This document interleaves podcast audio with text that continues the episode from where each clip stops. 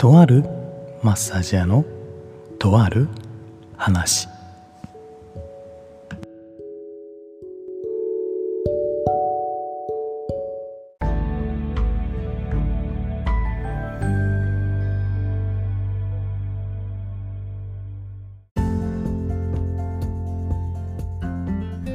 はい、木田です。今日もやっていきたいと思います。とあるマッサージ屋のとある話ということで、今日は、えー夕方にですね、僕はワクチン2回目を、えー接種しに行きます。まあ僕はあんまり あの、それと言ってね、あの、ビビってはないんですけど、うん。まあちょっとその辺を踏まえて、ちょっとワクチンとかのちょっとお話、まあ正しい理解をした方がいいんじゃないかなと思うので、まあその辺のお話と、あと、えークリエイティブなお話を また後半にしていきたいと思いますんで、えーぜひね、あの、聞いていってください。それでは始めていきます。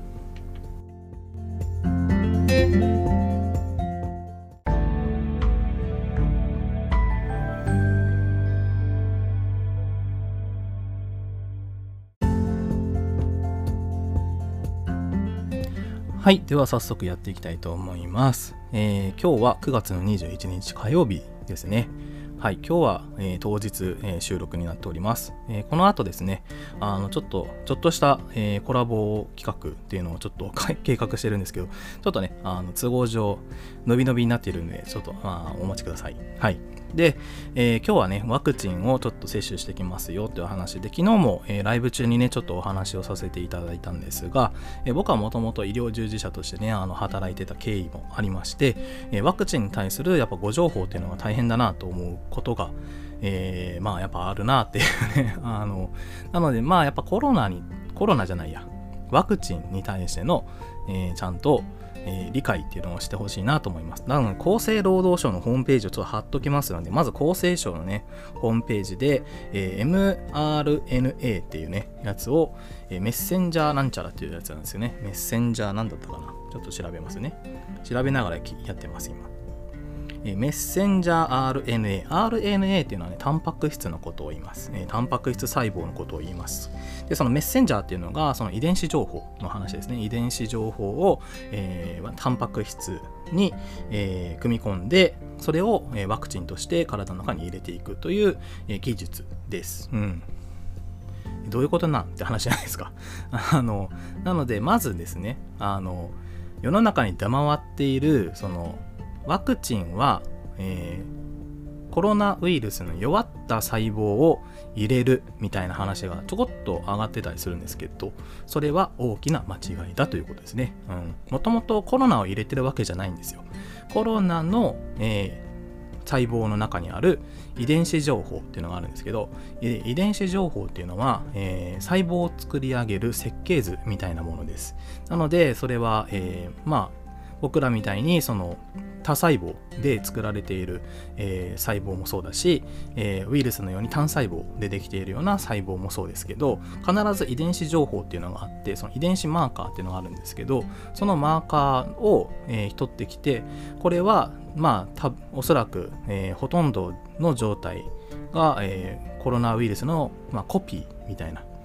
一部コピーみたいなだからこの情報を入れとけばコロナが来た時にあこれはもう指名手配された犯人が来るっていうのがもう想定された体の中になるみたいな感じですね。なのでまあ、平たく言うと、えーワクチンっていうのは、えー指名手配犯を、えーみんなでねあのこの顔にピンときたらみたいな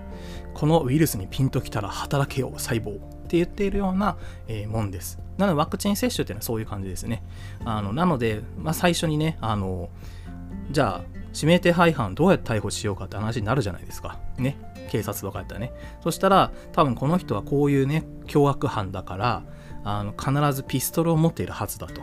ね。だから防弾チョッキを切ってでそれでこういう風に訓練しましょうっていうの模擬訓練っていうのをやってでそれから逮捕に臨むわけじゃないですか。かそれ細胞も同じことやってるんですよ。細胞の中でも、えーワクチンっていうのを入れまあ仮装したね仮装した指名手配犯が入ってきて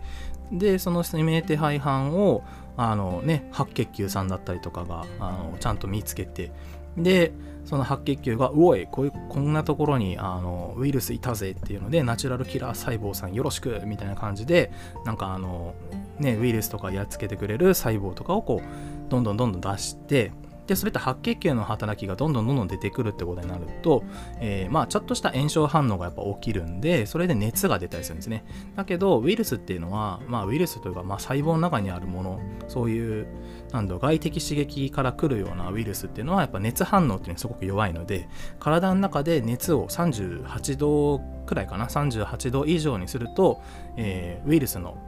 活動っていうのが弱まるっていうのがあるんでなのでやっぱ8度ぐらい9度ぐらい熱を出すっていうね。でそれって細胞のやっぱり免疫機構っていうのがちゃんと働いている証拠なんですね。なのでそれを通してじゃあこのぐらいね熱を出せばあのこの細胞は死ぬからまあこの感じでいきましょうぜっていう風な模擬訓練が終わってじゃあいざはい。じゃああやっぱワクチン来たわワクチンじゃないです。コロナウイルス入ってきたわってなった時にいや大丈夫大丈夫。もうちゃんと僕らあの100%もうあの模擬訓練してるんでみたいな感じであの細胞さんたちが動いてくれてちゃんと対処してくれるみたいな感じです。うん。結構分かりやすくないですか？今ちょっと考え出した エピソードなんですけど、うん。まあそんな感じなので、やっぱりワクチンっていうのは、そのまあ僕は打った方がいいと思うんですよね。で、打たなかった場合は、いわゆるその熱をどんぐらい出したらこの細胞は死ぬのかとか、あの、例えばね、白血球とかも、あの、タンパク質細胞っていうのをどれぐらい使ったら、あの、このね、ウイルスっていうのを死滅できるのかとかね、どれ誰がどんぐらい食べれば、そのウイルスっていうのは全部食べきれるのかとか、そういうふうな、あの、えー、まあ、プログラミングっていうのはやっぱ体がしていってない状態なので、絶対にあの悪くなるんですよね、やっぱり。うん。やっぱワクチン打ってない人よりは、やっぱ重症化しやすいっていうのはそういう理由ですよね。うん。なのでやっぱそのワクチンに対してそのまあね副反応が怖いから打ちたくないってもし言ってる人がいるんだったらそれは副反応乗り越える価値はあると思うので、まあ、ぜひ打ってもらいたいなと思うんですけどこれがまた思想とかねその宗教関係の話だったりするとやっぱりなかなかねあのまあ、打てない理由っていうのはね必ずあると思いますね。そこはもうあなたの、えー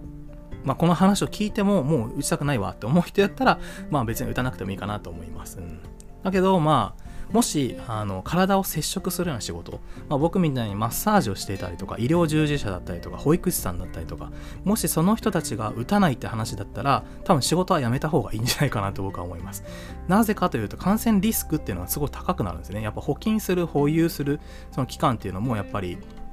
ワクチンを打ってない状態であればやっぱりその体の細胞っていうのがやっぱりその人を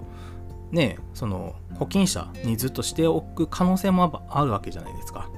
なのでやっぱ自分が重症化しやすいのもしかりだしその他の子供とかそのお客様とかに感染させるリスクっていうのもちょっと上がるかもしれない。ね。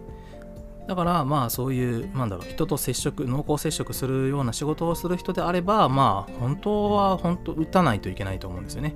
だからそのもしそれが嫌だったらまあ接触する仕事は本当にやめた方がいいんじゃないかなと僕は思います。うん。それぐらい覚悟してやっぱ接触するっていう風な仕事になってくると思うんですよ今後もね。で今のところあのファイザーもねモデルナもそうですけど無料で提供できてる状態じゃないですか。だけどこれが例えば2年後にもしワクチンを打ちたいって話になった時にですよ。あのいやコロナもうそろそろ収まってくるのに何言ってんのみたいな感じ。ああじゃあまあ有料にしとくわっていう話になるかもしれないじゃないですか。だから今のうちに無料で受けれるうちにあのねちゃんと打てるようにしとった方がいいんじゃないかなっていう気はしますけどね。まあそこはもうあなたにお任せします、うん、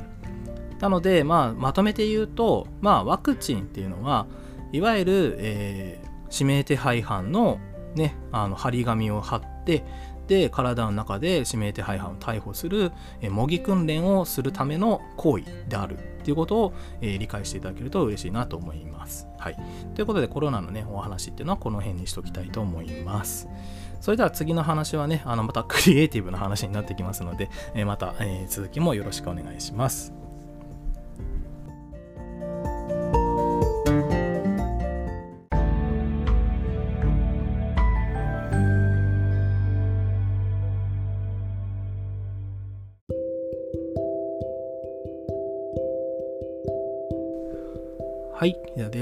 今日も、えー、また2部目やっていきたいと思いますけども、えー、ちょっとね、クリエイティブ活動の中で、ちょっとどんな表現をしたいのかなと思ってね、ちょっとそれを、えー、ブログ形式でちょっとまとめときたいなと思ったので、Vlog を撮っていますけど、えー、そうだな。僕はね、あの、絵を描ける人じゃないんですね、そもそもね。そんなに絵を描ける人じゃない。だけど、まあ iPad のおかげでね、iPad と Procreate のおかげで、それなりになんか描けてる風に、えー、できてるような感じがしますけど、まあやっぱこれはもう時代のおかげですね。うん、時代のおかげで描けるようになった。で、じゃあ、ね、映画描けるからって言って、じゃあ、その中に、じゃあストーリーをどうやって入れていくかっていう話ですよね。うん。だからそのストーリー性のある絵っていうのをやっぱ作っていきたいなと思うわけですよ。で、まあ前々からあの僕は価値とか無価値とか、あじゃあ、えっ、ー、とね、有益とか無益とかいう話の、まあ僕に話す時にね、みんな困ってると思うんですけど、僕に有益とか無益とかいう話したらバッサリ切られるんで 困ってるとは思うんですけど、あの、例えば、僕この、まあ、本みたいな絵本みたいに作れたらいいなって、まあ、漠然と考えてるんですけどどんなエピソードにしたいかなと思って昨日マッサージしながら考えてて どうしようかなと思ってこう考えてたらあのちょっとポンと思いついたことがあったんですよ。でそれはあの道端の石ころっていうタイトルにしようかなと思って。僕はね、あの、前々から、その、まあ、こういう価値、価値観とか無か、無、ん？無益、有益って話にするときに、一番話題に出すのが、僕、ちっちゃい頃って、やっぱ道端に落ちている、この石ころを拾ったりとかして、で、自分の宝物だっていうふうに、こう、思えてたっていうね、あの時期っていうのはすごく鮮明に覚えてるんですよね。結構山に登れば木の棒を探し出してでそれをあの伝説の剣だって言ってみたりあとはそうだななんか木の葉とかを見つけてきてあのその木の葉にこう100円とか書いたりねあの50円って書いてみたりとかしてお店屋さんごっこしてたりとか。でそれで実際にねそのマーケットを開いてでそこで友達とねあのおままごとしたりとかっていうことがあるじゃないですか。だからやっぱりその石ころに対する価値って多分その拾った人が決めるわけじゃないですか。だからそれをどんな風に表現したら伝わるかなと思ってちょっと考えたことがあってね。あのこれは 実現できるエピソードかどうかわかんないんですけどあのある男の子がねあのそのなんだろうな道端を歩いててでお母さんとかとお父さんと一緒に歩いててでなんかあのお父さんが何か買ってあげようかとかお母さん何か買ってあげようかって言ってるんですけど全然それに興味がなくってでいやこんな綺麗な洋服もあるよあんな綺麗な洋服もあるよとかこんなかっこいいおもちゃあるよって言っても全然興味ない。だけどふと下を見た時に道端のねとこに見た時にすごく神々しく輝いてる石があったんですね。その男の子が見ると。でいや僕はそんなものじゃなくて僕はこれを宝物にするわって言ってでお父さんとお母さんに自慢げに見せるんです。だけどお父さんとお母さんはすごく変な顔してるえ何それ？みたいなふんそんな石ころがいいのか？みたいないやでもやっぱり子供だからさあははとか言ってるの。でもその男の子はその石を拾ってで大切そうにねずっと抱えてて。でその男の子は大人になるまでずっとそれを抱え抱えてるんですよ。でこれは僕の宝物なんだってずっと言ってて。だけどその大人になる過程の中で例えば思春期が来た時に「ねえねえあなたの宝物って何?」って聞かれた時に「うーんそうだな僕はこの石なんだよね」っていうふうに言った時に友達が「何その石?」みたいな「何言っちゃってんの?」みたいな感じでちょっといじめを受けちゃう。え石ころなんか全然価値ないじゃん。みたいな。風にね。で男の子はそれで傷つくんですよね。でもだんだんだんだんこう大人になるにつれてその石に対しての価値っていうのを自分でずっとねなんでそんなに価値があるのかなっていうふうなことを考え始めてでやっぱりその時にあのやっぱ思い出だったりするんですよね。この石があの見た時に神々しく輝いてたんですよ。ね自分の目で見た神々しく輝いてて自分が持つとすごく光を放っている。で自分が持ってる時にも光り始めるみたいな。だんだんこう綺麗に綺麗に光り始めてでなんかその男の子が持ってる時に限りめちゃくちゃピカピカに光るみたいな。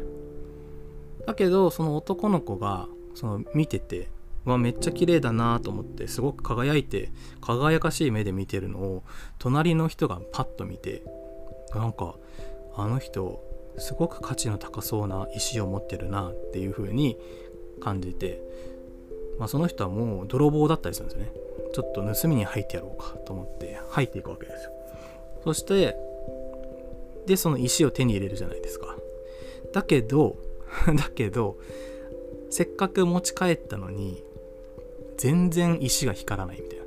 全然これ石光らないじゃないかみたいな。全く光らない上もしかしてこれはゴミなのか？みたいな。ででもまあいつか光るだろうからって思っているんだけどまあ男の子が起きたらねその石がなくなってるわけですよ。そしたらもう男の子がパニックですよね。自分の宝物がなくなっているって言って。でお父さんにもお母さんにも言うけど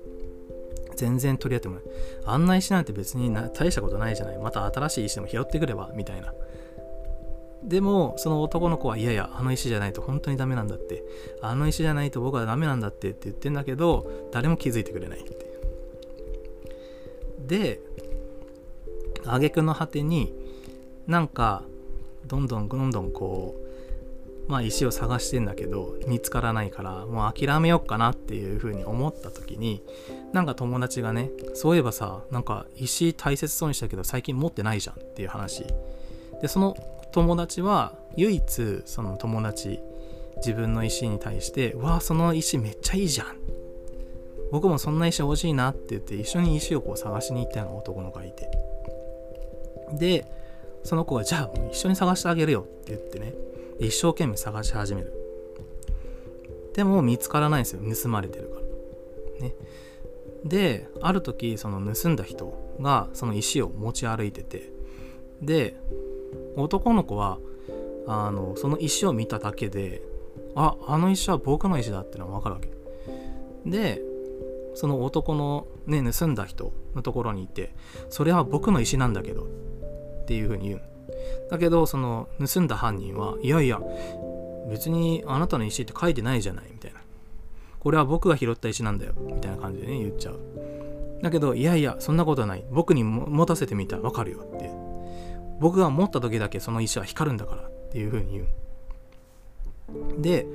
そっから あのそっからね あのえー、じゃあ分かった分かった。じゃあそれもし光らなかったらその石は僕のもんだからねっていう風に言っちゃう。で、まあ、実際にあのその男の子にね石を返してで持たせるんですよ。そしたらもうなんとなんとその石がめちゃくちゃに光り始めてピッカピカに光り始めてでそれでやっとその泥棒さんと男の子の友達一緒に探してくれた友達がね口々に言うんですよ。分かったぞと。この石に一番価値を感じてるのは君だから君がそうやって価値を感じて持ってくれているからその石っていうのはピカピカに光るんだねっていう風な、えー、エピソードを 考えてみたんですけど。まあ話しててね あのすげえくれえなと思ったんだけど。まあでもそんな感じのねちょっとエピソードをかけたら面白いかなと思って。うん。まあそなんだろうなやっぱ価値っていうことに対してそのいろんな価値観っていうのはやっぱあるじゃないですか。ね。有益だったり無益だったりとかそういう話っていろいろあると思うんですけど。でもそのやっぱりそれってそのこの本人が手に入れた時に初めてその価値っていうのが変わるんですよね。もしかしたらその石っていうのもやっぱり大人にとってはもしかしたら無価値ねあのゴミみたいなもんかもしれないけど子供にとってはねその石が大事だって思ってる人にとってはとても宝物。まあ100万円とかね200万円300万円1億円で価値がついたとしても売れないっ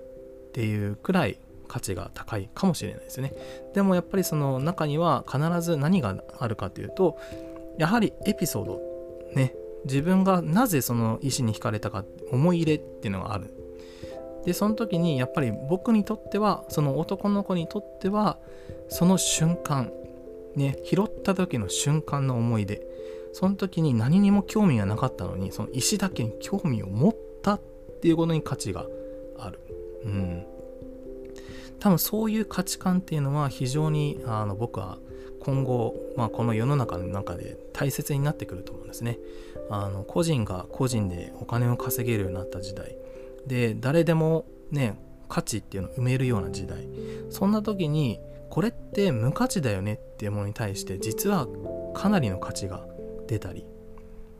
なのでそういう視点をあの外さないようにしないと多分今後自分の心の中っていうのがちょっと狭くなっていく可能性があるんで、まあ、僕はそういう価値観っていうのを大切にしていきたいなと思ってそのクリエイティビティっていう風な活動の中に組み込んでいこうかなと思います。